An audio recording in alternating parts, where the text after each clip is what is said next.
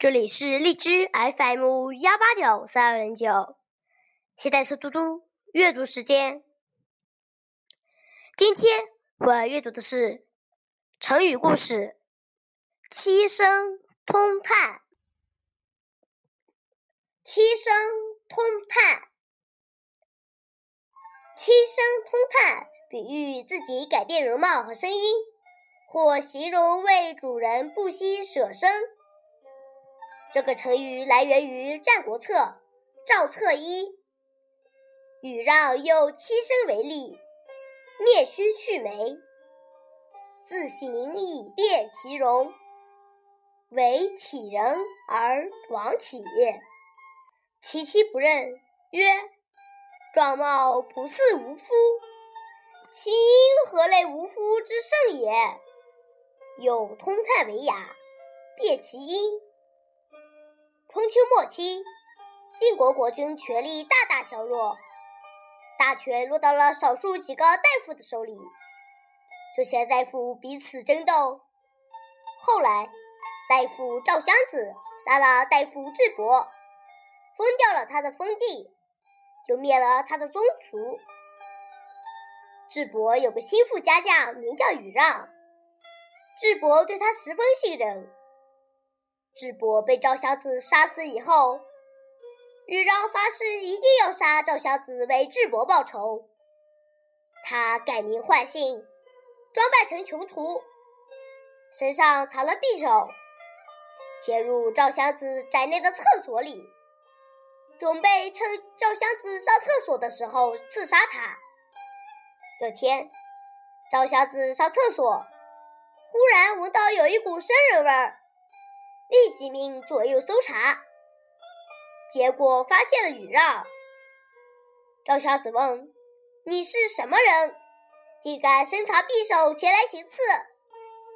羽让说：“我是智伯的家将，我要为我的主人报仇。”左右听说他是刺客，都要赵襄子杀了他。赵襄子摆摆手说：“智伯没有后代。”现在羽让为他报仇，是一位义士，不能杀他，放了他。赵小子放了羽让之后，问他：“我放了你，你能否治前仇？你放了我，这是你对我的恩惠；我为主人报仇，这是我的大义。”羽让回到家里。整日想着报仇的事，他知道赵襄子会注意自己，便决定改容，让赵襄子认不出自己。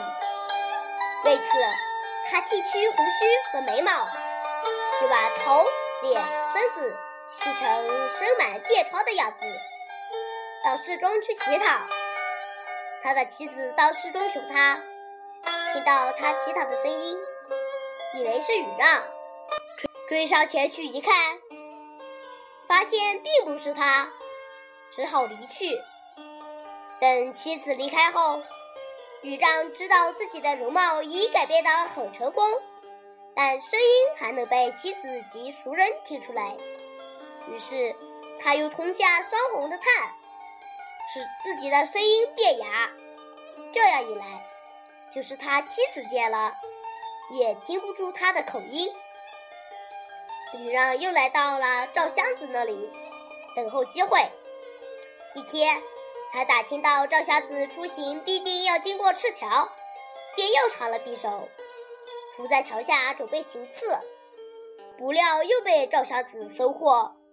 尽管羽让的声音和容貌都改变了，但是赵襄子还是认出了他。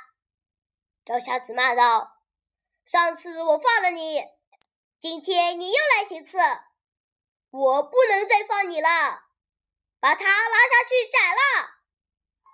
羽羽让放声大哭，哭得眼睛中血都流了出来。赵襄子手下的人问他说：“你哭什么？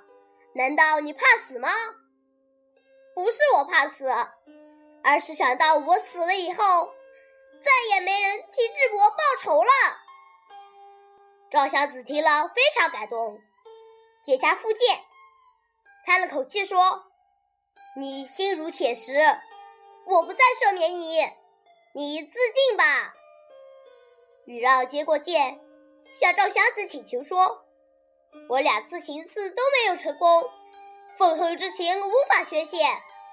如果大夫能脱下外面的袍子，让我砍几剑，借以寄托我为主人报仇的情谊，那为我也死也瞑目了。”赵襄子很赞赏宇让的志节，当即脱下锦袍递给宇让。宇让把锦袍放在地上，上前猛砍三剑，叫道：“智伯，我到九泉之下来见你了。”说罢，他立即挥剑自杀。今天的嘟嘟阅读时间就到这里，谢谢大家，明天见。